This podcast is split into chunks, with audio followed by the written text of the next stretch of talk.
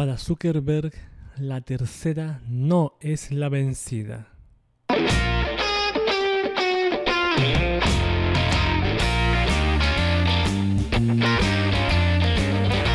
Hace un tiempo nos enteramos de que el señor Mark Zuckerberg había testificado ante el Senado de los Estados Unidos por escándalos y filtraciones. Fue un inolvidable momento.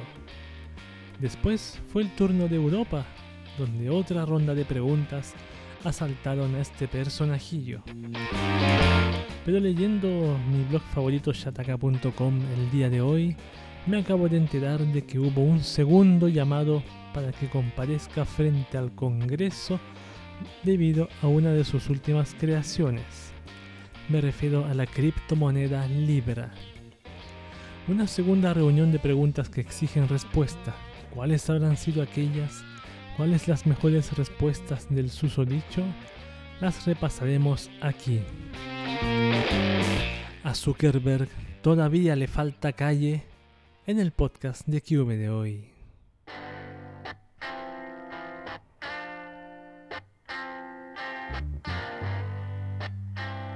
Muy buenas a todos y bienvenidos una vez más a este podcast de QV. ¿Cómo les va, señoras y señores? Señoritas, señoritos, niños, niñas, adultos, adultas. Abuelita, abuelita, tío, tía, hermano, hermana, padre, madre. Hijos de perro, gato, canario, hámster. O gánster, no sé. Hámster, gánster, es lo mismo. Es la misma agua. Igual descansa todo el día, está todo el día tapado en virutas. Este es bienvenidos al podcast de QV, un podcast que les trae varias, variadas cositas como por ejemplo tecnología, anime, internet, manga, Japón y conspiranoia, paranoia. 100% real, no fake, un link por mega, 100% online funcionando.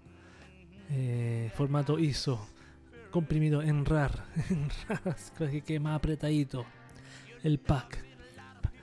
Eh, ¿Quién es el dueño de esta calidad? ¿Vos? Nada más y nada menos que Cube, el creador, redactor y editor de este podcast que ahora les tiene un mensaje para ustedes. Cuidado con Facebook. Cuidado con Facebook. Sí, cuidado con Facebook porque Facebook está cada día... Ah, vale la pena mencionar más, más la estupidez que hace esta plataforma y se las dan de que saben y no saben tanto o no saben mentir mal también, lo típico de Zuckerberg. ¿Cómo, ¿Qué más le voy a comentarle? No sé qué comentarle al comienzo de este podcast. Estoy mudo. No tenía idea eso de la, de la, nueva comparecencia porque yo estaba como mencioné al comienzo ojeando chataka.com y veo este, este, este artículo y dije, ¿qué artículo voy a leer en este tema que nos convoca? Y encontré eso y dije, pensando que era algo repetido y no, era, no, no era repetido.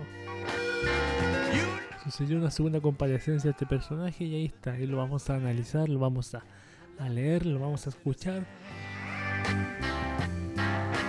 No, a escuchar no, porque el audio es muy gigante para bajarlo, así que lo voy a leer el artículo y lo vamos a analizar para que veamos el tipo de persona que es Zuckerberg.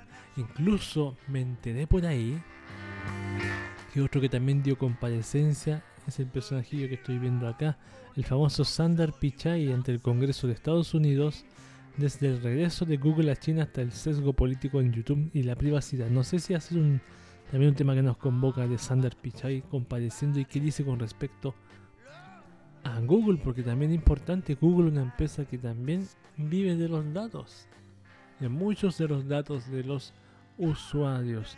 ¿Te acuerdas hace tiempo, año, unos 10 años atrás, cuando Google era la hostia, era genial? Era un buscador que a uno le gustaba mucho y te encontraba páginas que uno nunca hubiese encontrado nunca antes. Qué bonito recuerdo de ese internet, ese internet sin censura, o sin tanta censura, ese internet un poquito más libre, donde había de todo, todo era normal, nadie se ofendía por nada. La gente se ayudaba unas a otras. Eso, eso y muchas cosas más que tenía ese internet. Claro que son estaba lleno de páginas, pero como ahora, pero la mayoría eran en, inglés. Muy pocos sabían español. ¿Qué recuerdos de internet tengo? Pero está bien, las cosas son así, van sucediendo, van evolucionando, van cambiando, van mutando. Antes de comenzar voy a leer la, localización de las escuchas del canal de Evox. ¿De dónde se escucha este podcast? Veamos, empecemos con los países de mayor a menor. Mayor cantidad de escuchas. México, España, Chile, Colombia, Japón, Argentina, Estados Unidos e Irlanda. Saludos, un abrazo para todos ustedes. Gracias por escuchar este podcast. Humilde, con una humildad, como decía antes, ¿te acuerdas? Una humildad que decía y, después decía otro que no me acuerdo. Con cara de carisma. no se me ocurre más.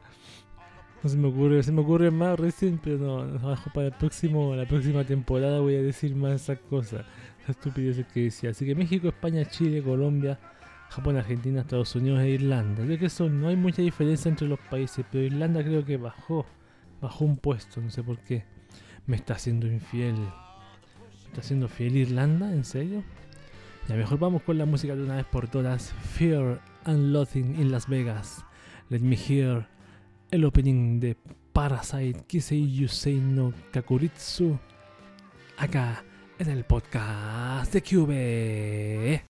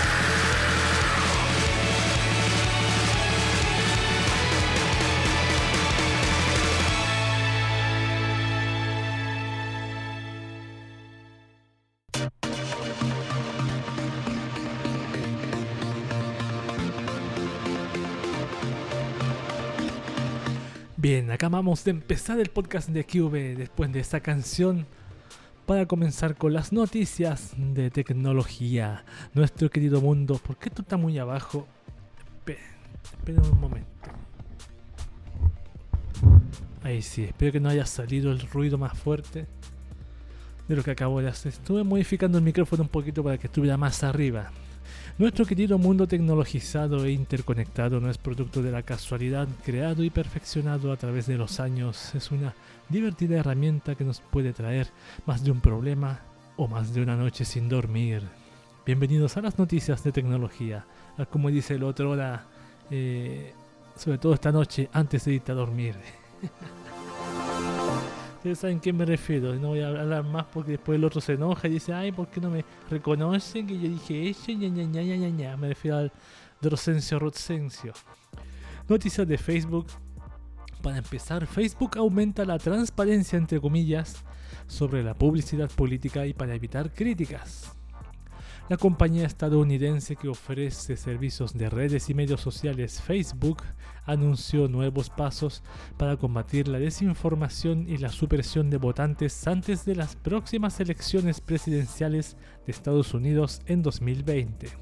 Facebook aseguró que intentará aumentar la transparencia agregando más información sobre los propietarios de las páginas para que los usuarios puedan comprender mejor quién está detrás del contenido de una página y más aún si está relacionada con alguna tendencia política. Mm, al, general, en general la gente le basta con leer lo que ofrece. Es así, a veces es tan fácil etiquetar a alguien por culpa de la política. Somos absolutamente, ¿cómo se dice la palabra esta? Eh, no, no es tendencioso. Cuando alguien dice algo, tú dices, ah, esta persona es de izquierda, ah, este es de derecha, ah, este es anarquista, ah, es un rojo, ah, este es un eh, es un, Opus D. Ah, este, ¿cómo se llama? No es tendencioso. Así como etiquetar las personas por, su discurso. Ah, este es populista. Ah, este es impopulista. Ah, este es una. una eh, no, no voy a decir lo que estaba pensando, perdón. Vamos con otra que dice Facebook News. Debuta nueva pestaña en la red social para medios de comunicación. Facebook News dio su puntapié inicial este viernes 25 de octubre. La nueva pestaña que está disponible en Estados Unidos por ahora busca ordenar, clasificar mediante algoritmo humano y automático, para que no falle de un humano y un automático, ¿ya? Las noticias en la red social con el objeto de que la gente tenga de primera mano a los medios de comunicación.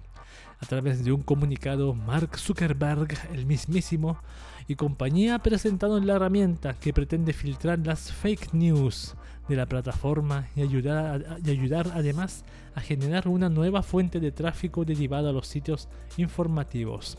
Me pregunto si en las elecciones del 2020 que vienen en Estados Unidos otra vez, si se va a relanzar Donald Trump de nuevo, si va a volver a postular a, volver a ser presidente, lo cual es posible que, lo que sea y posible que lo saquen también todo lo que, lo que tenga que ver con él no va a aparecer en Facebook. Porque esto es fake news. Todo lo que tiene que ver con Trump es fake news. Igual como la vez anterior, intentar filtrarlo, taparlo, ocultarlo, denigrarlo, inventarle mentiras o algunas cositas quizás reales, o hacerlo más, más tendencioso, más ensuciarlo más de lo normal. Aún así, la gente votó por él. Porque no era tan simple aparecer en televisión que te preguntaran, Uy, ¿usted por qué va a votar? Y estás rodeado por gente, todo esperando que diga, diga Hillary Clinton y dice Hillary Clinton porque si dice Donald Trump te linchan ahí mismo. Ahí mismo te golpean entre todos. La gente lamentablemente ha estado amenazada en expresar su opinión. Estados Unidos, el país de la libertad de expresión. Vamos por último, última noticia de Facebook. Dice, director de Twitter critica duramente a creador de Facebook luego de sus declaraciones. El director ejecutivo de Twitter, Jack Dorsey, realizó una crítica a su homólogo de Facebook, Mark Zuckerberg, otra vez afirmando que este tiene una gran falla en el argumento que se refiere a favor de la libertad de expresión en las redes sociales. Dorsey afirmó que tras el discurso entregado por Zuckerberg hace algunos días donde se refirió a este tema, su homólogo se equivoca en ciertas cosas, ya que él se refiere mucho con respecto a esta situación, pero no toca la temática relacionada con el alcance y la amplificación, los cuales no estuvieron presentados en este discurso. Ese es el discurso que les leí hace tiempo donde se creía Martin Luther King, ese mismo discurso, sí. ¿Se acuerdan? Ah, y también lo que dijo ahí, dijo, dijo que las personas pueden decir lo que quieran a través de Facebook. Eso no es así. Eso no es así. Mentiroso de mierda, estafador, ladrón, basura, eh, traidor, desgraciado. ¿Qué más le puedo decir? Porque estoy hablando como Dross, pues hablo en su mismo acento. Desgraciado, coprolalia, basura, feca. Mierda, excremento. Perdón la gente que está comiendo. Vamos con noticias de tecnología. A propósito, se viene el tema que nos convoca la tercera comparecencia de, Facebook, del Mark Zuckerberg, frente a los políticos, en este caso de nuevo en Estados Unidos. Así que se viene muy interesantísimo. Breve pero interesantísimo. Vamos con noticias común y corriente. Dice, Líbano proponen impuestos a usuarios de WhatsApp y ciudadanos se manifiestan. En el Líbano, la sociedad se manifestó cuando el gobierno propuso meter impuestos a usuarios de WhatsApp, así lo reportan distintos medios de comunicación. El, el, gobierno de Líbano propuso que las llamadas de WhatsApp tuvieran un impuesto especial, pero no cualquier llamada, sino que solamente la primera llamada del día. En respuesta a ello, los ciudadanos de Líbano, más específicamente en Beirut, se manifestaron de manera violenta. Por medio de disturbios y uso de gasolina para encender fuego, lograron dar a escuchar sus voces. No sé si eso es escuchar sus voces. Es absolutamente exagerado por una app. Vamos con otra que dice, que dice, vamos con otra que dice, Firefox es el navegador más seguro según la agencia alemana de ciberseguridad. Ciberseguridad. Expertos en seguridad cibernética del gobierno alemán dieron el visto bueno a Mozilla Firefox 68. En su más reciente informe calificaron de forma positiva este navegador que fue comparado con Google Chrome 76, Microsoft Internet Explorer 11 y Microsoft Edge 44. Se emitió una tabla que compara los requisitos funcionales de los navegadores web comercializables seleccionados por el estándar BSI BSI, no BCI. Allí se evalúan. El restaurante chino cerró, maldición. Yo quería comprar unos arrolladitos de queso. Allí se evalúan nueve aspectos básicos de estos programas: comunicación confiable, descargas, navegador propio administrador de contraseñas, protegiendo datos confiables, verificar datos dañinos, política de origen, configuración segura, derechos mínimos y sandboxing y encapsulación.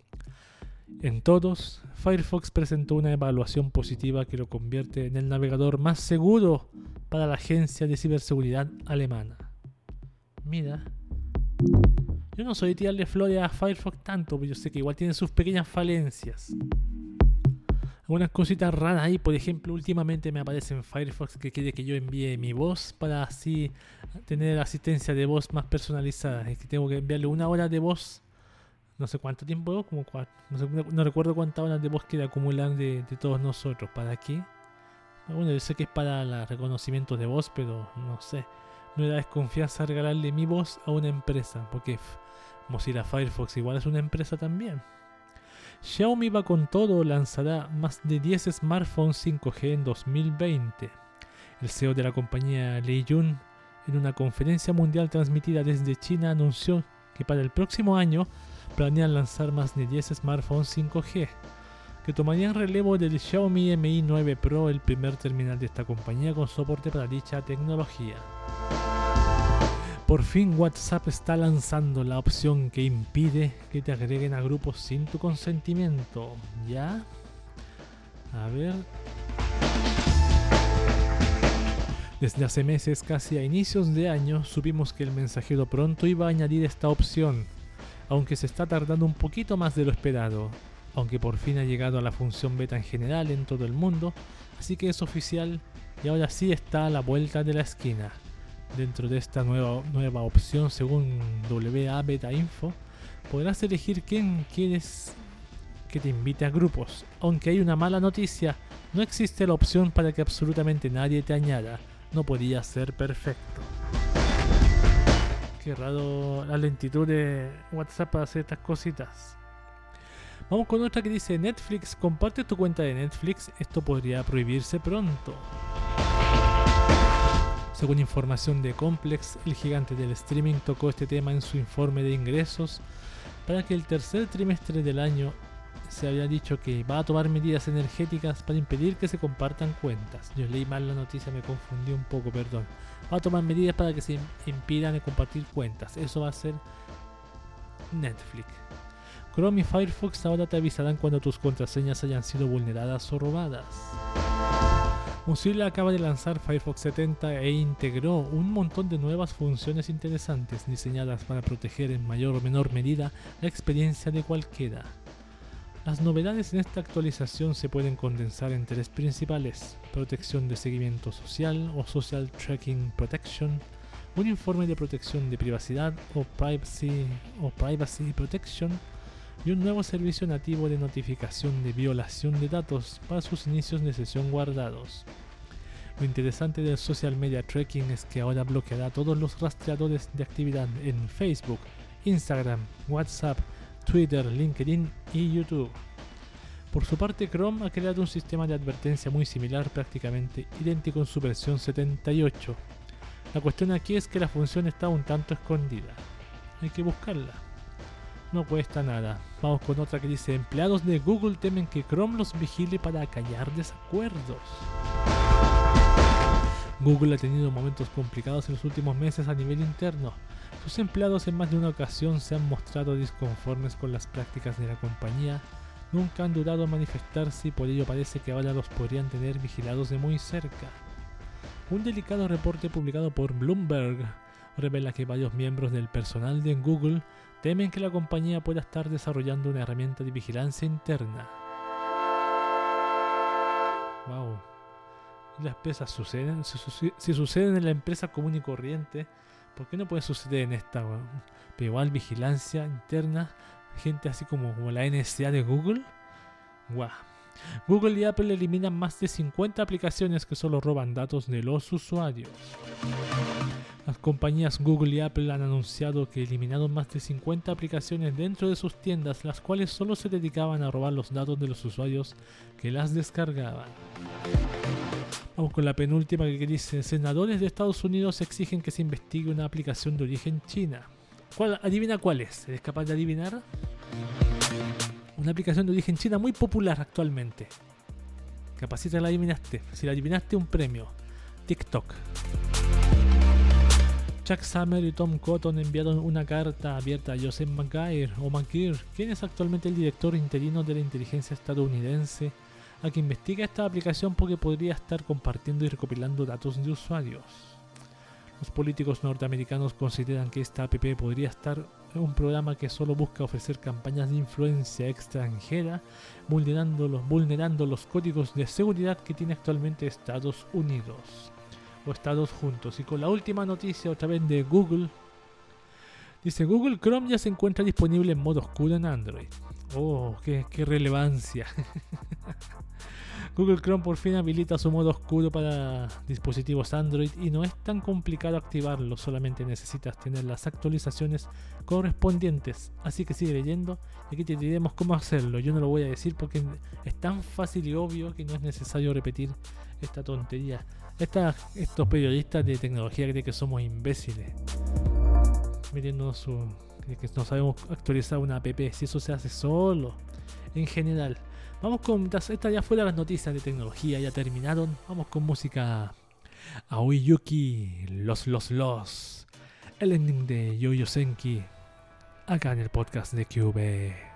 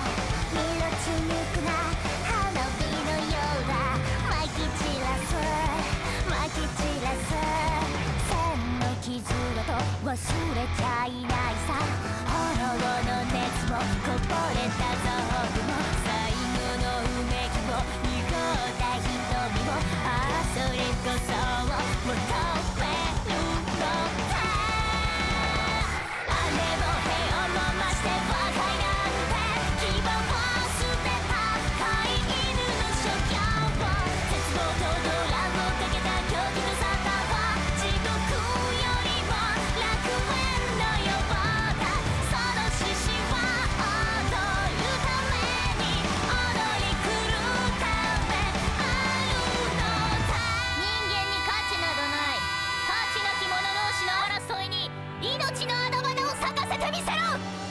法律も秩序でも狂ったやつが作ってる。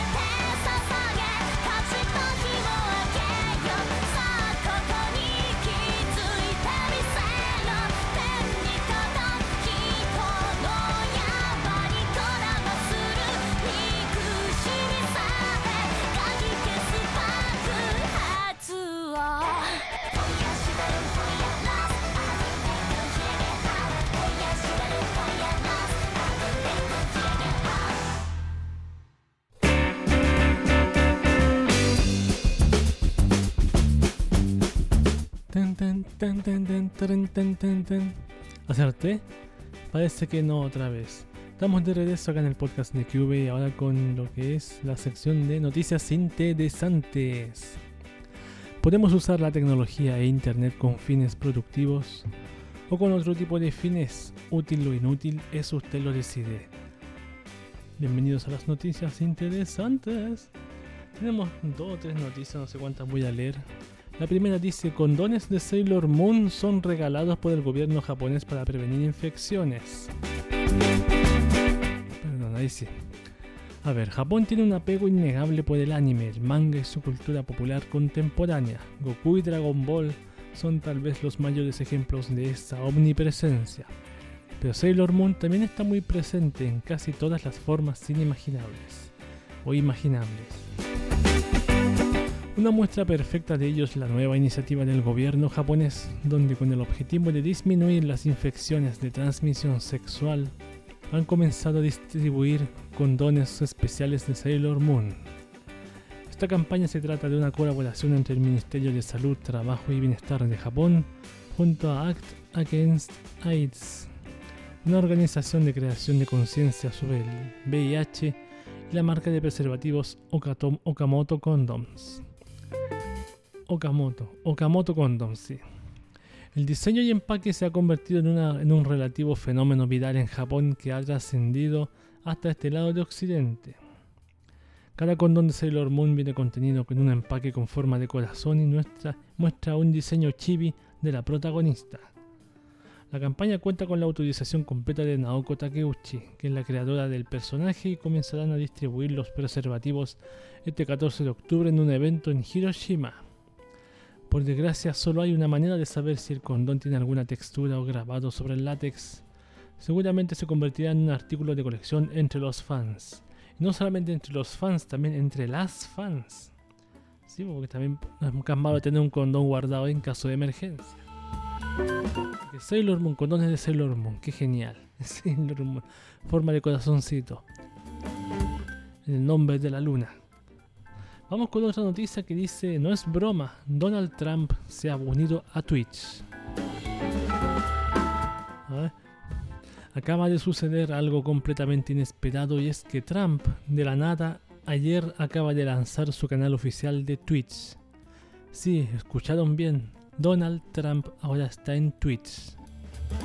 El sitio oficial del mandatario fue estrenado para transmitir en vivo y en directo un evento de campaña en Minneapolis en donde para sorpresa de muchos logró reunir una buena cantidad de público viral, público virtual, perdón, con más de 12.000 espectadores.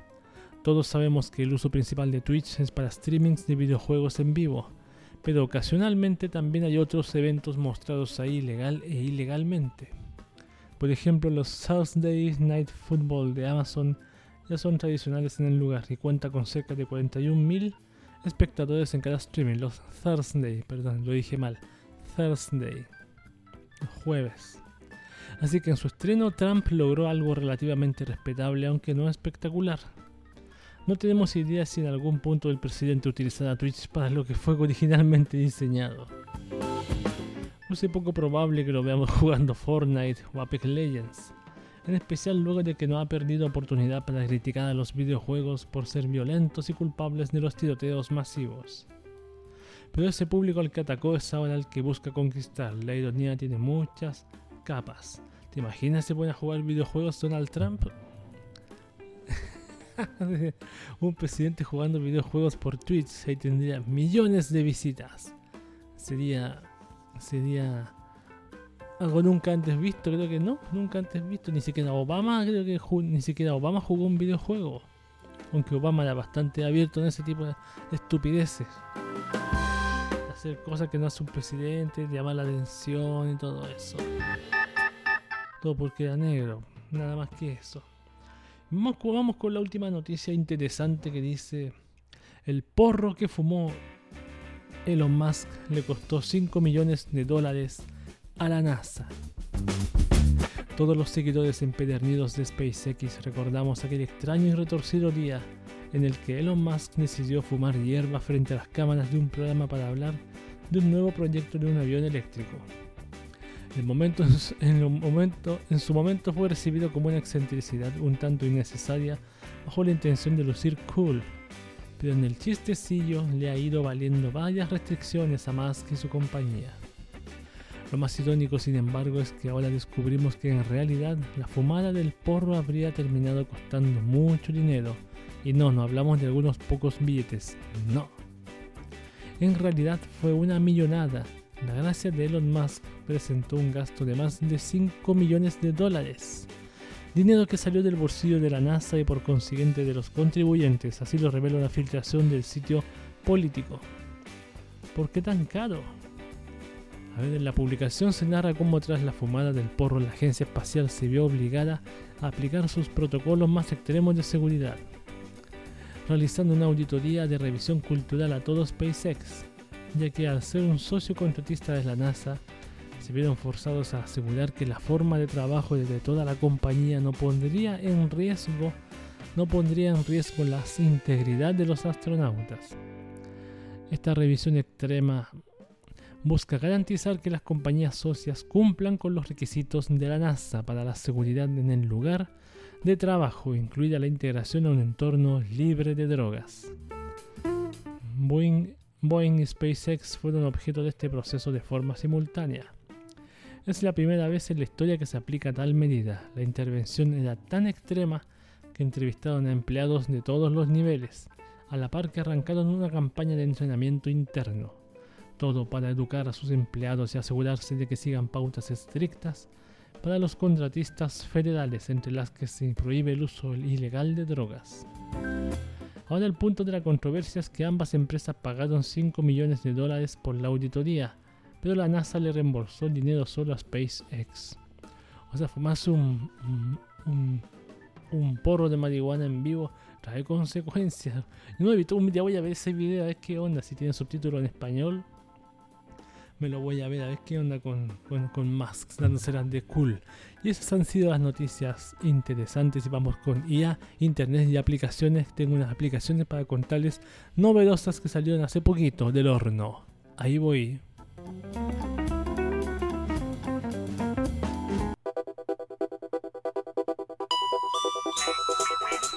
Bien, estamos de regreso ahora con IA IA Internet de Aplicaciones, un sitio web con ese servicio que tanto deseabas. O una aplicación que pueda hacer que tu teléfono móvil estalle a menos que sea un chang chung. Bienvenidos a IA Internet y aplicaciones, Internet y aplicaciones, Internet y aplicaciones. Este es un artículo escrito en Shataka Android que se llama Google lanza 5 aplicaciones gratuitas para ayudarnos a desconectar del móvil.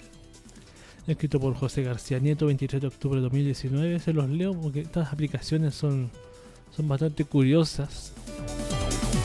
Para, se supone ayudarnos a desconectar un poco el teléfono, a dejarlo un poquito de lado y prestar más atención a, a lo que nos rodea y a la gente que nos rodea sobre todo. La llegada de Android 9 Pie o Pie y iOS 12 supuso la llegada de las herramientas de bienestar digital, una serie de opciones que pretenden hacernos conscientes de lo mucho que podemos llegar a usar el móvil y en qué apps pasamos más tiempo. Ahora Google ha ido un pasito más allá y es que acaba de sacar del horno de su división de experimentos cinco aplicaciones de los más curiosas para ayudar a los usuarios a olvidarse un rato del teléfono. Todas ellas son gratuitas y tienen distintos fines, así que no es necesario descargarlas todas. Alguna busca alguna busca mejorar las quedadas con amigos gamificando el poner el teléfono boca abajo, mientras que otra para todas las notificaciones las unifica y las muestra de una sola vez en una hora de nuestra elección. Perdón por el bostezo porque me está dando sueño, estaba viendo un video de terror y me quedé dormido. Porque no tenía screamers, por eso no tenía screamers, así que lo vi. Cuestión de elegir la que más convenga. Vamos a hablar de estas aplicaciones de Google. Un Lock Clock. Un Lock Clock es la primera de las apps que realmente es un fondo de pantalla animado que nos muestra las veces que hemos desbloqueado el móvil al día. Empieza con 0 y comienza a contar desde que desbloqueamos el teléfono por primera vez. Ese es un Lock Clock. WeFlip es la siguiente. Le sigue WeFlip, que está pensada para quedadas en grupo, así que deben tenerla instalada todos los móviles de los presentes. Usando la función Nervy, la app detecta a los que están alrededor e invita a poner el teléfono boca abajo para evitar tentaciones. El juego acaba cuando uno levanta el teléfono y en mi grupo de amigos eso significa que paga la cena. Ese es un Wii Flip. El siguiente es Postbox, Postbox es la tercera que nos ocupa. Básicamente sirve para evitar que el teléfono nos muestre notificaciones en tiempo real. En su lugar las va guardando en lotes como mensajes, música y las muestra todas de una sola vez a determinada hora. Puedes configurarla para verlas solo una vez al día o, hasta cuatro veces al día. Y hay un botoncito para mostrarlas cuando quieras. Ese es Postbox. O sea, cuando ya no aguantas más, apretas el botoncito. El siguiente es Morph. La cuarta es Morph, que viene a ser una especie de launcher personalizado pro de desconexión. Se puede configurar diferentes situaciones como trabajo, vacaciones, casa, distintos perfiles y seleccionar qué apps se, se muestran en cada una de ellas. Por ejemplo, puedes configurar Morph para que al activar el modo trabajo te muestre solo Gmail, Drive y o Google Calendar, evitando así distraerte con apps como WhatsApp. Ese es Morph. Y por último, Desert Island. Por último tenemos Desert Island, que es otro launcher con una estética minimalista. Desert Island nos permite elegir las aplicaciones más importantes para mostrarlas en la pantalla principal, mientras que todas las demás serán accesibles desde el icono superior derecho, de la, de la palmera. Al final del día la app te mostrará cuántas veces has, abierto esas apps que realmente son importantes para ti y cuántas veces abriste las que no, mostrándote así con qué suelen distraerte, esas Desert Island. Y ese es el artículo, al fin del artículo con estas aplicaciones gratuitas para ayudarnos a desconectar del móvil de Google. Qué interesante que para desconectar del Google de las apps necesite más apps en vez de ser algo voluntario, algo, algo con voluntad, que te queda esfuerzo, tienes que necesitar otra app que te ayude, algo externo que te venga en tu ayuda, no uno mismo, lo cual sería, como dijo, voluntad, solamente voluntad y fortaleza. Decidir, no voy a levantar mi teléfono cuando esté con mis amigos, no voy a ignorar a mi familia. Igual a veces me cuesta no tener el teléfono en la mano cuando estoy tomando el té, pero a lo agarro, lo suelto para algo importante, o para echar una miradita y, y lo dejo tirado por ahí. Cuando termino otra partida, ahí lo agarro, me acuesto en un lado cerca y lo agarro. Pero no estoy en la mesa mirando el teléfono y almorzando al mismo tiempo. Rara vez me doy cuenta de eso, pero no, no es habitual en mí hacer eso. ¿eh? Es habitual en mí usar el teléfono después de almorzar o después de tomar el té a menos que alguien me pregunte algo y lo tenga que buscar por el teléfono en internet. Así que eso, le dejo el, link a la paginita esta de Shataka Android para que bajen las. Ahí están los links de las 5, perdón, las 5 apps, porque no las subí a mi, a mi canal de Mega. ¿Para que Si están los links ahí a Google Play y la descarga usted ve cuál quiere usar, cuál está más interesante, cuál le sirve más en su propósito de su vida. Este es el fin de Internet y aplicaciones. Vamos con Flow, Brad Blue, el opening número 2 de Eureka 7AO, acá en el podcast de QB.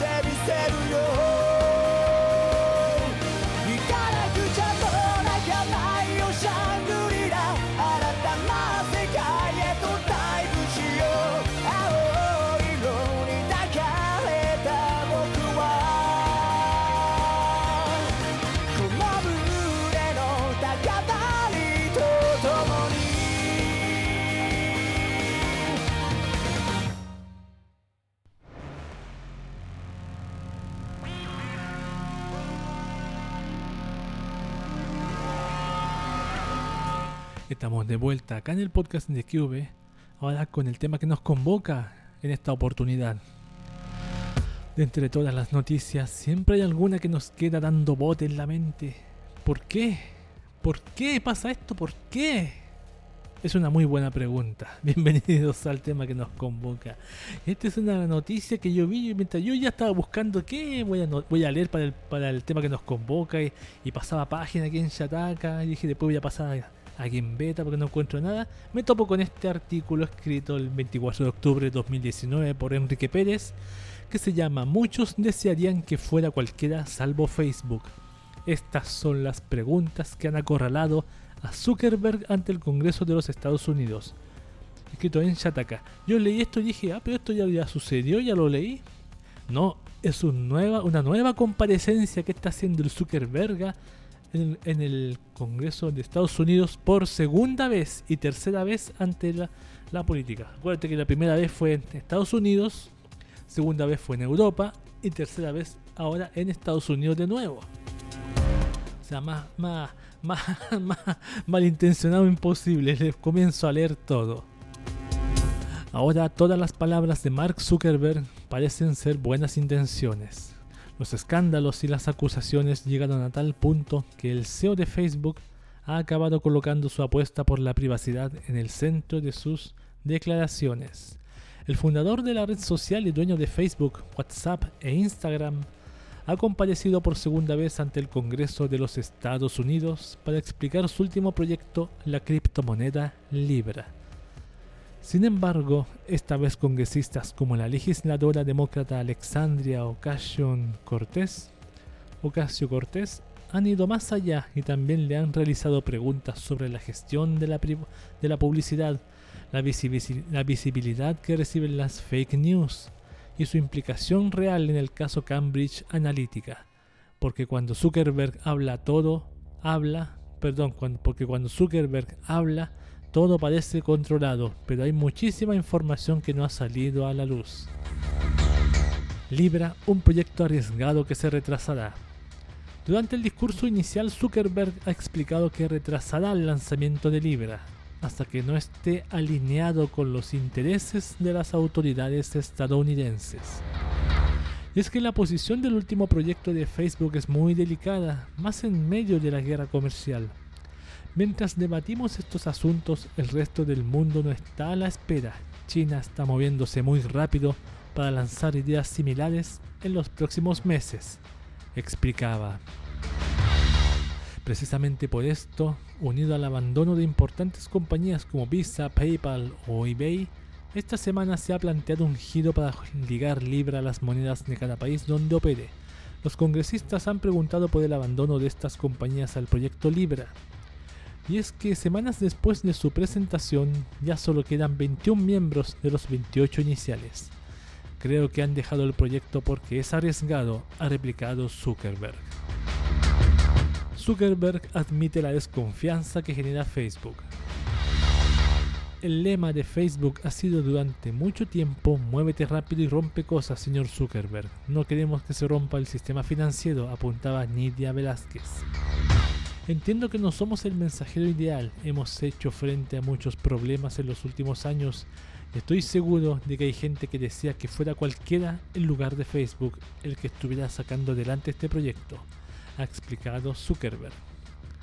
Maxine Waters, la presidenta del Comité de Servicios Financieros, preguntó a Zuckerberg por si estaba haciendo algo para comprobar la veracidad de los anuncios políticos en Facebook, por los que la red social se lleva unos ingresos.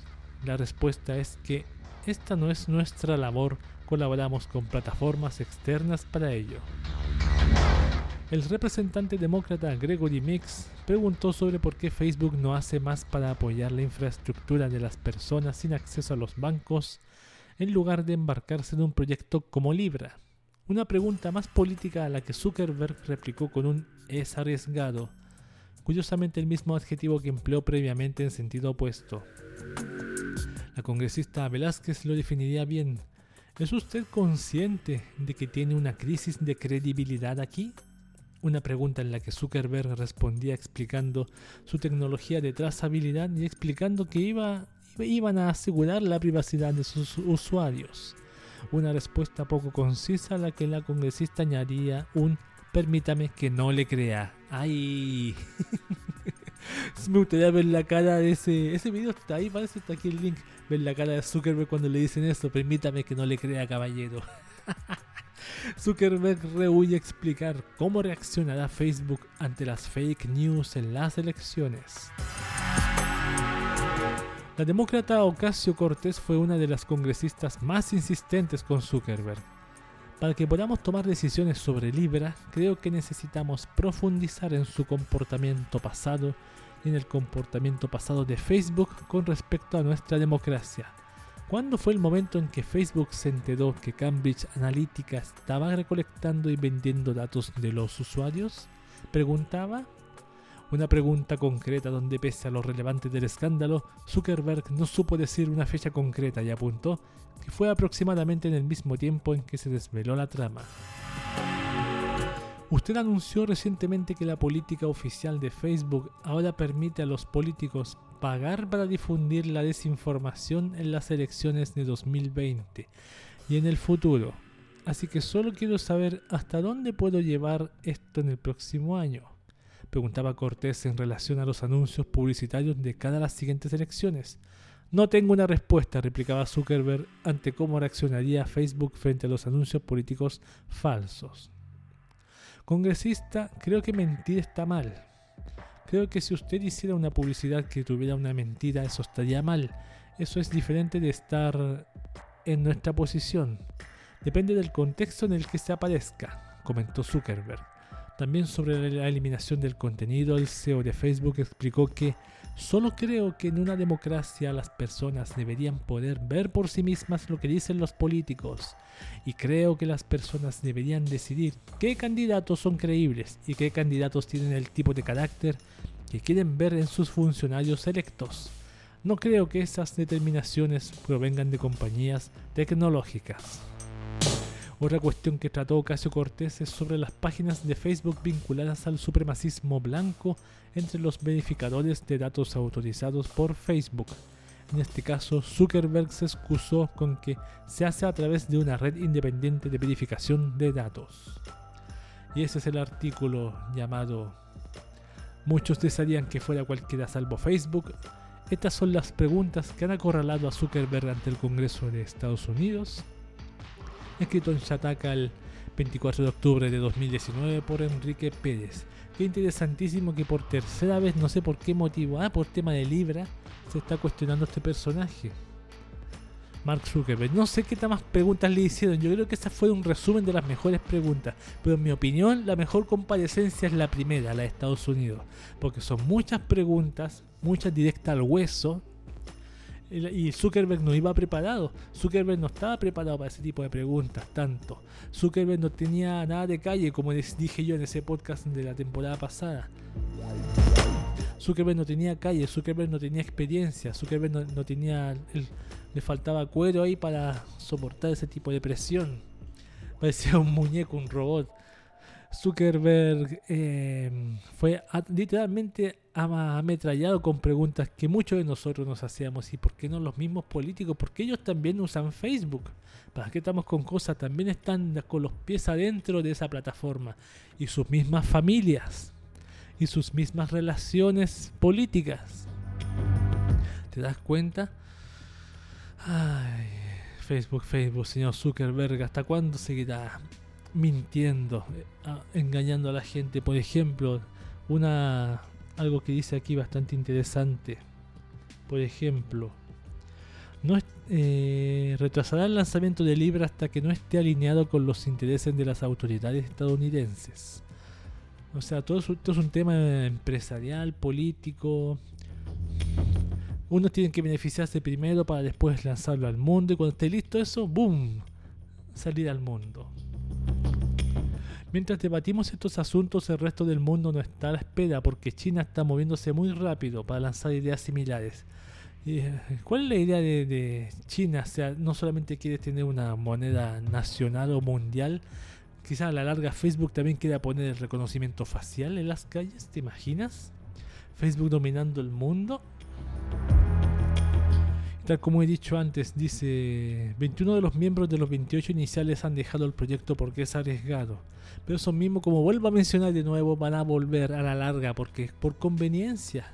Si Facebook va a imponer una moneda mundial, tú no puedes estar fuera de esa moneda. Es como que estas empresas están saliendo de Facebook. Ellos pierden, pierden publicidad, pierden seguidores, pierden gente. Pierden bastante. El lema de Facebook ha sido durante mucho tiempo muévete rápido y rompe cosas. No queremos que se rompa el sistema financiero. Una pregunta muy, una frase muy buenísima que dice Nidia Velázquez ahí. Exactamente. Para que no estén de nuevo con la excusa de que no lo volveremos a hacer. Nos hemos dado cuenta que nos equivocamos. Porque siempre se equivocaron, cometieron un error, siempre la misma estupidez. O van a romper primero y después se excusan. Después vuelven a romper y vuelven a excusarse. Vuelven a romper y vuelven a excusarse. Ah, ¿Qué más dice? Permítame que no le crea. Todos decimos eso a, Zuckerberg en su cara. Permítame que no le crea, señor Zuckerberg. Se llena la boca hablando de privacidad, pero no tiene ni idea qué significa. Solo de la boca para afuera. Creo que mentir está mal. Creo que si usted hiciera una publicidad que tuviera una mentira, eso estaría mal. Eso es diferente de estar en nuestra posición. Depende del contexto en el que aparezca. Mentir está mal, por supuesto, pero una cosa es decirlo y otra cosa es que deje de mentir, señor Zuckerberg. ¿Hasta cuándo miente? ¿Hasta cuándo nos miente? ¿Hasta cuándo le miente a la gente? Usted, ¿hasta cuándo, señor? ¿Hasta cuándo? Las personas deberían poder ver por sí mismas lo que dicen los políticos. Por supuesto, esa es la idea, pero usted hace lo contrario. Usted le dice a la gente lo que tiene que ver en su plataforma, qué político escuchar. Le, llenó la cabeza con Hillary Clinton, Hillary Clinton, Hillary Clinton. Le tiró mierda a Donald Trump, mierda y mierda a Donald Trump. Y aún así la gente no puso atención a su plataforma, colocó en la balanza las, ideas de cada uno y eligieron, decidieron. Ah, eso ha sido todo del tema que nos convoca esta oportunidad Zuckerberg siempre divirtiéndonos mucho a todos nosotros. Vamos con música, esto es Setsuko Yakush, Yakushimaru Ruru, el ending de Denpaona Tuseishu no Toko, acá en el podcast de QB. 風ひくの風ひくのお布団なくて寒いお布団剥がされて寒い 夜明けにあなたが来る。あなたが笑っている。きっと僕には見えないと思っている。そっ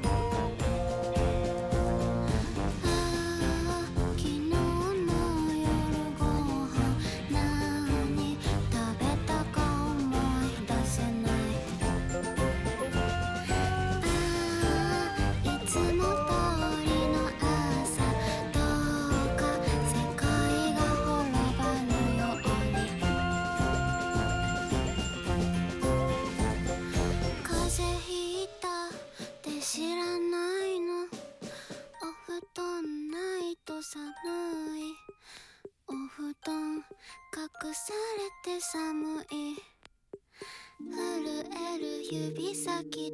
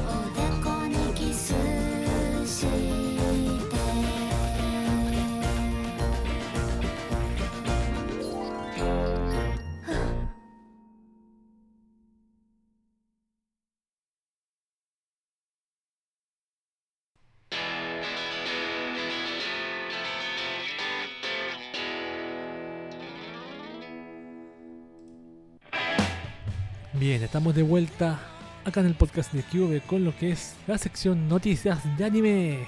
Sí, de anime, weón. Japón, un país asiático que nos ha asombrado con su tecnología, cultura y sobre todo, perdón, me estoy acomodando, sobre todo con sus entretenimientos que en este lado del charco son vistos con una mirada despectiva y la ONU siempre está al acecho ahí intentando arruinarlo todo o degenerarlo aún más. Bienvenidos a las noticias de anime. Vamos a leer noticias de anime. ¿Dónde está la cosita aquí? Estrenos de anime. ¿Qué hay de estrenos de anime? No tengo absolutamente nada. Noticias de videojuegos tampoco tengo absolutamente nada. Lo único que tengo es noticias de manga y de anime promedio. Así que voy a leerles esas cositas. Va a ser breve, son 8 noticias. Siempre me acuerdo cuando tuve 3 noticias solamente. Duró como 6 minutos el podcast, la sección. Pero no importa, vamos leamos noticias de manga. Dice la revista Manga Time Special de Hobunsha cierra sus puertas. Oh. La revista Manga Time Special de Hobunsha cerraba sus puertas el pasado lunes con la publicación del número de diciembre. El manga Love Lab de Rudy Miyahara publicado en sus páginas finalizaba en ese mismo número así como otros siete mangas obra de Nanae Mitsu, Sumi Machida, Abel Segawa, Yoshihiro Ando, Maichi, Gunsaburo y Rai Kaneda. El tomo recopilatorio número 15 y final de Love Lab se lanzará el próximo invierno, estando previsto que la Manga Time publique un capítulo especial en primavera de 2020. Aparte que hay otros mangas que van a publicarse en otras revistas de la editorial. Ajá. Ya no voy a leer todos los mangas porque son muchísimos. Hobunsha lanzaba la revista en 1989 como una revista de Forcoma dirigida a mujeres. Ah, perfecto. Perfecto. ¿Cómo se llama esta? Manga Time Special. Todo para mujeres. No sé si adultas, normales, lesbianas, no tengo idea. Debe ser promedio. Quizás ahí tenga romance, no tengo idea, no me quedó muy claro. Debe ser general para mujeres, general. Masami Kurumada prepara una serie especial de Saint Seiya. ¿Te acuerdas de Masami Kurumada? Gracias, camión de mierda, camión Kun. Metió cualquier bulla, weón. ¿Se escucha camión Kun de aquí? Ah, no, ya pasó, ya pasó. Masami Kurumada, él de Saint Seiya. El número de diciembre de la revista Champion Red de Akita Shoten ha revelado la segunda llegada de una serie especial de Masami Kurumada y su franquicia Saint Seiya.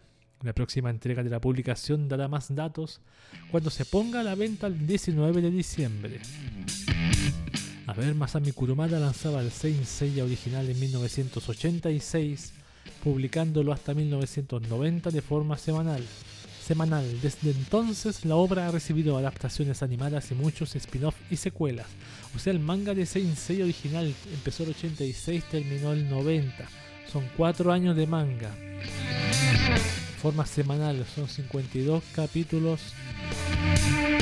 No son más o menos 48 capítulos anuales. Weón, qué largo, weón. Vamos con. Yo con 6 sellas lo me, me quedé hasta. Me quedé hasta. ¿Cómo se llama? Hasta. Hasta lo que es Poseidón y lo que es Hades. La mitad me falta la parte infierno verla. Todavía. Un clásico de, yo cuando recién fui Otaku Saint Seiya con mis primos. Tengo hermosos recuerdos de esos años, weón. Años 90, benditos años 90. Benditos años 90, weón. El manga Boku wa Tomodachi Gazukinai finalizará con su tomo 20. El tomo recopilatorio número 18 del manga Boku wa Tomodachi Gazukinai, más conocido como Haganai, Haganai de Itachi, ha revelado que la obra finalizará con su volumen 20 el próximo año 2020. Mira qué casualidad. El tomo 17 ya anunciaba el pasado mes de enero que el número 18 supondría la entrada de la historia en su parte final. Es un tomo, así que son como unos, unos 10 capítulos de final.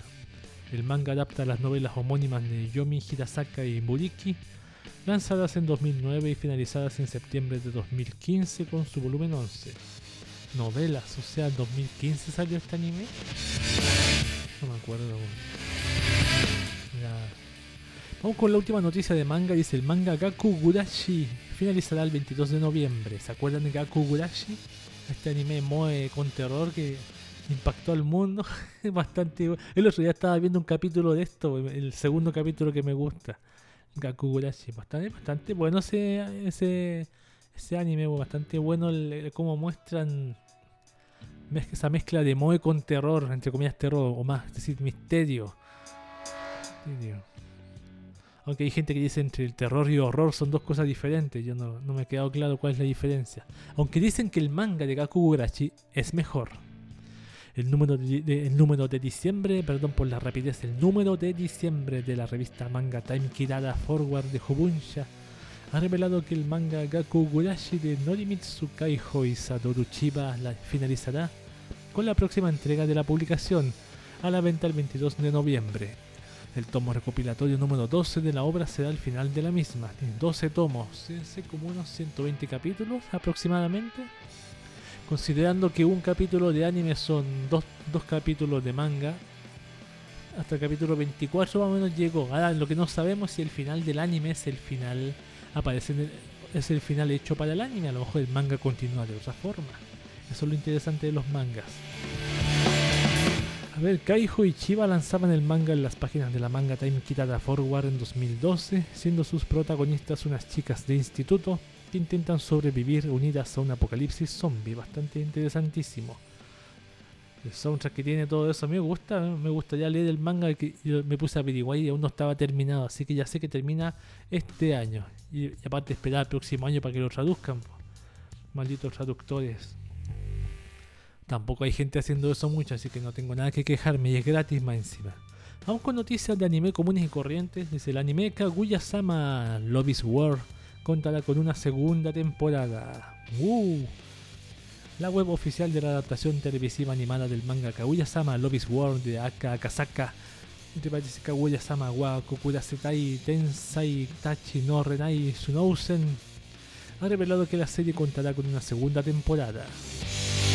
El anuncio se hacía primero en el evento Young Jump Bunkasai que Shueisha celebraba este sábado en Tokio, donde se confirmaba que la nueva temporada llevará por nombre Kaguya-sama wa Kokurasetai Tensai Tachi no Renai Sunousen. Lo acabo de leer dos veces.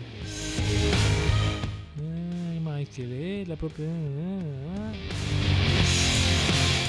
¿Qué más? ¿Qué más? Primera temporada, ¿de qué trata? El manga también inspiró una película de imagen real estrenada el pasado 6 de septiembre, si me acuerdo, en cines japoneses y que alcanzó el primer puesto de taquilla en su primer fin de semana. Yo ese, ese, live action encontré bastante bueno, los personajes, sobre todo la Kaguya-sama, la actriz, muy, muy idéntica, weón. La, la, la hicieron perfecta, weón. Y como se ve, se ve que va a estar muy entretenida, muy entretenida. No sé si será así, weón. Yendo el chino de la esquina. Yo quiero comprarle unos rolladitos. Akasaka ha lanzado el manga, perdón, en las páginas de la Miracle Jump de Shueisha en mayo de 2015, aunque daba el salto a la Young Jump en mayo-marzo de 2016, donde sigue publicándose. ¡Ay, sigue publicándose! O sea, no va a terminar todavía. Qué largo, weón. Me cargan los mangas demasiado, la- que alargan la historia con relleno, weón. Los rellenos y rellenos. Pero si son buenos valen la pena. La serie de novelas Gamers de Sekina Aoi finaliza con su volumen 12. Este otro de manga, pero no sé por qué la puse aquí. Saboten, responsable de las ilustraciones de la serie, serie de novelas Gamers de Sekina Aoi, ha revelado vía Twitter que el volumen 12 de las mismas lanzan- lanzado el pasado sábado es el final de la obra. También 12 tomos, igual que la de Gakugurashi. Yo no vi esta Gamers, pero no me, no me, me atrajo mucho la, atención. La weá cerró el chino, yo quería comprar comida china, weón. Unos arrolladitos de queso. Ya, sigamos leyendo. Quedan dos noticias. La siguiente dice: Sunrise crea un anuncio animado para la empresa Hinomoto. El estudio de animación Sunrise, el mismo de Love Live, varios de, de Gundam Wings y muchas más, se ha encargado de crear un video promocional de 7 minutos para Hino Motors, empresa dedicada a la manufactura de vehículos diésel. Bajo el nombre de Ano Hi no Kokoro no Toraete, la historia del corto sigue a dos amigos de la infancia quienes ponen voz Yuma Uchida y Maaya Uchida, parientes. Mmm, sospechoso. Siendo la ambientación un futuro cercano en el que encontramos nueva tecnología. Ya, ya, ya. Nada más, eso fue todo. Vamos con la última noticia que esta la he estado leyendo hace tiempo. La película de Shirobako fecha su estreno con un trailer. Trailer, trailer. La web oficial de la nueva película de la franquicia Shirobako ha revelado un nuevo tráiler y una imagen promocional fechando su estreno para el 29 de febrero en cines japoneses. El tráiler hace hincapié en que la historia continúa cuatro años más tarde. Ah, vaya. Yo no he visto Shirobako, con suerte he visto un minutos del primer capítulo, pero me, me- me la han recomendado bastante y, muchos la recomiendan bastante por su fidelidad. Fidelidad. Ya, eso fue todo. Esas han sido las noticias de anime. Muchas gracias por acompañarme en estos minutitos del tiempo que usted no tiene para escucharme hablar estupideces. Vamos con música, esto es Goose House Hikaru Nada, el opening de Shigatsu wa Kimi no Uso, aquí en el podcast de QB.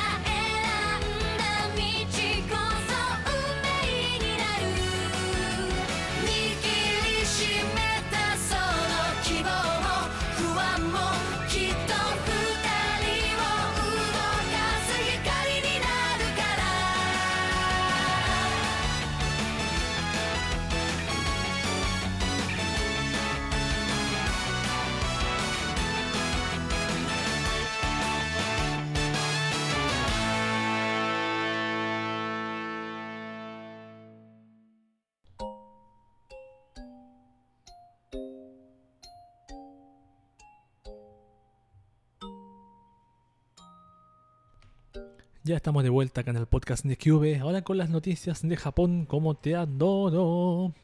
Un país considerado uno de los más seguros del mundo, también tiene sus cositas únicas y preocupantes. Nadie se salva, ni siquiera ellos. Por supuesto, Japón tiene cositas que nos gustan a nosotros. Tiene los animes, sus mangas, su arte. Maldito helicóptero de mierda. Su arte, sus mujeres muy hermosas. Y pero esa sociedad que nosotros, sociedad que nosotros, esa sociedad, perdón, esa voy a intentar hablar de nuevo, esa sociedad que a nosotros nos atrae y nos resulta curiosa y atractiva tiene sus cosas malas, lamentablemente, no es perfecta. No es perfecta. Para nada, no es perfecta. Vamos con noticias de Japón. Dice, Corea del Norte acusa a Japón de manipular video para evadir responsabilidad en hundimiento de barco. Veamos, dice lo siguiente. El 7 de octubre pasado, una embarcación pesquera norcoreana colisionó con un barco patrullero japonés en la zona económica exclusiva de Japón en el mar de Japón. Ignoren por favor el sonido del helicóptero que está sonando de fondo, gracias. Sigo leyendo. La nave norcoreana se hundió y Japón rescató a todos sus tripulantes. 11 días después del accidente, la agencia... 11 días después del accidente, la Agencia de Pesca de Japón publicó un video que muestra cómo el barco norcoreano gira bruscamente y choca con el japonés antes de naufragar, y a los japoneses rescatando a los norcoreanos con botes salvavidas y balsas. Corea del Norte, que tras el accidente exigió a Japón una compensación por los daños causados a su barco, dijo en el video había sido editado deliberadamente en un intento por rehuir su responsabilidad en el hundimiento, informó la NHK. Antes del choque, el patrullero japonés sorprendió al barco norcoreano en aguas japonesas y le exigió que se alejara al considerar que estaba pescando de manera ilegal. El barco norcoreano, en vez de retirarse, se acercó peligrosamente al patrullero japonés hasta que se produjo la colisión. La agencia de pesca des- desestimó el reclamo norcoreano, asegurando que el patrullero actuó de manera apropiada. El gobierno de Japón rechazó la compensación exigida por Corea del Norte. Claro, si el barco está en tu territorio pescando ilegalmente sin permiso. Y sí, eso, y ahora eso mismo pasa también en otros países. Yo tenía idea que aquí en mi país habían barcos franceses pescando nuestros, nuestros, nuestros pescados y mariscos, caer rajas así, así sin ningún asco y con permiso del gobierno. Ahora, imagínate en qué país, no importa el país de donde sea usted, Argentina, México, España, Irlanda, también puede estar pasando lo mismo, también puede estar sucediendo lo mismo. Ya, vamos con más noticias, ya pasó la noticia preocupante, vamos con noticias más promedio. Shibuya gastará 100 millones de yenes en seguridad durante Halloween. Dice, el municipio de Shibuya destinará alrededor de 100 millones de yenes, que son 920 mil dólares, en medidas de seguridad durante las celebraciones de Halloween, informó Mainichi Shimbun. Shibuya desplegará más de 100 guardias de seguridad funcionarios y funcionarios locales patrullarán las calles para advertir a las personas de la prohibición de consumir alcohol, de acuerdo con una ordenanza aprobada este año. Ay, vaya, vaya. ¿Pero eso por Halloween solamente o en la calle? Además se instalarán 60 baños portátiles en cuatro puntos cerca de la estación de Shibuya. Ah, ya, perfecto. Ojalá haya jabón, sí, po. mientras haya jabón ni un problema. El alcalde de Shibuya, Ken Hasebe, aclaró que los festejos de miles de personas en Halloween no están organizados por el municipio, sino que ocurren de manera natural. Para ser honesto, preferiría no usar el dinero de los contribuyentes locales, dijo, en alusión a los 100 millones de yenes que se gastarán en seguridad. Hasebe expresó su deseo de que la gente pase un buen rato en Halloween, pero también exhortó a los jerguistas a no portarse mal y retornar a sus casas en el último tren. El año pasado, alrededor de 100.000 personas ocuparon las calles de Shibuya para celebrar Halloween y hubo incidentes como la volcadura de un vehículo. Claro, es- ¿sabes por qué pasó eso? La respuesta, la culpa la tienen los extranjeros que estaban ahí. Los extranjeros, estaba lleno de extranjeros. Ellos volcaban el vehículo. Los japoneses no harían esa estupidez. Los japoneses son más respetuosos. Lo malo es que eso pasa. eh, Podemos decir que Shibuya es como vendría siendo como la, la Plaza de Italia aquí en, en Chile o la, o la otra plaza o la el, otra- otras plazas que tienen en otros países donde se juntan cuando gana el equipo mun- el mundial así para celebrar es como eso mismo. Shibuya es como el esa plaza de celebración el centro donde se juntan todos los barrios toda la gente a cualquier estupidez. Por ejemplo el triunfo de Ash en Alola o Encanto fue Alola no me acuerdo si fue Encanto Alola no sé. No soy fan de Pokémon así que no tengo idea. Vamos con la última noticia, ¿dónde está? La estoy buscando, que bastante interesante y absolutamente preocupante. No, no preocupante, pero eh, tiene que ver más, o es más ociosa, dice, prohibirán saltar en conciertos en Japón. El conglomerado musical japonés Hello Project quiere que todas las personas que asistan a los conciertos de sus artistas disfruten del espectáculo de manera segura. No desean que nadie se caiga o resulte herido, que haya involuntarios choques entre espectadores, que el mobiliario o los equipos sufran daños, que algunos fans no puedan pasarla bien por culpa de otros asistentes. Por eso prohibirá que las personas que asistan a sus conciertos salten, revela el sitio Tokyo, Tokyo Hype.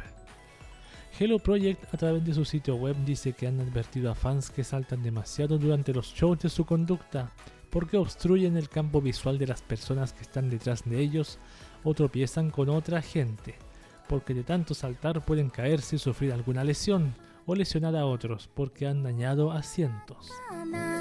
Las advertencias, sin embargo, no han rendido frutos. La gente insiste en su comportamiento, obligándolos a tomar la drástica decisión que comenzará a aplicarse el 2 de enero de 2020. Entre los grupos que pertenecen a Hero Project figura Morning Musume. No sé por qué dice eso aquí. Morning Musume, un grupo dentro de Hello Project, por lo que dice. Pero claro, ahora ir a un concierto uno no puede saltar. ¿Cómo no podéis saltar con la con el con el water en la mano ahí cuando dice eh eh eh eh Puta, que qué aburrido, qué aburrido, qué aburrimiento. Vas a tirar la mano solamente, pero malísimo. Los conciertos de los live futuros, las PDP, no se podrá saltar nunca más. Oh, qué pena. Bueno, no se lo aguantaremos porque somos otakus, somos poderosos, somos legión. Espérenos hasta que nos bañemos. Esas han sido las noticias de Japón como todo y ese ha sido el fin del podcast de QV. Al final no sé qué voy a comer porque el chino cerró temprano, una hora antes el desgraciado. Cualquier dudas, preguntas, sugerencias, comentarios en la cajita del podcast de QV, en la caja de comentarios del podcast respectivo. Estamos en Evox con calidad promedio. Estamos en Castbox con calidad un poco más. No, Evox de calidad mala, tamaño bajo. Castbox estamos con tamaño promedio. Calidad promedio, lo mismo que en el canal de Telegram, el podcast de KB. Con su cancioncita aparte. No sé cuál será la, mejor forma de descargar, si Telegram, si Castbox o y Evox en línea. Incluso Evox en línea creo que suena bien. Suena bien, porque he escuchado que suena bien, pero algunos detalles como que se, se, se nota que está comprimido, maldito Evox. Y antes no lo hacía eso el mal desgraciado. Por eso mismo, mi nombre es Cube y este ha sido el podcast de Cube de esta oportunidad. Muchas gracias por su tiempo y nos estamos viendo en el siguiente episodio.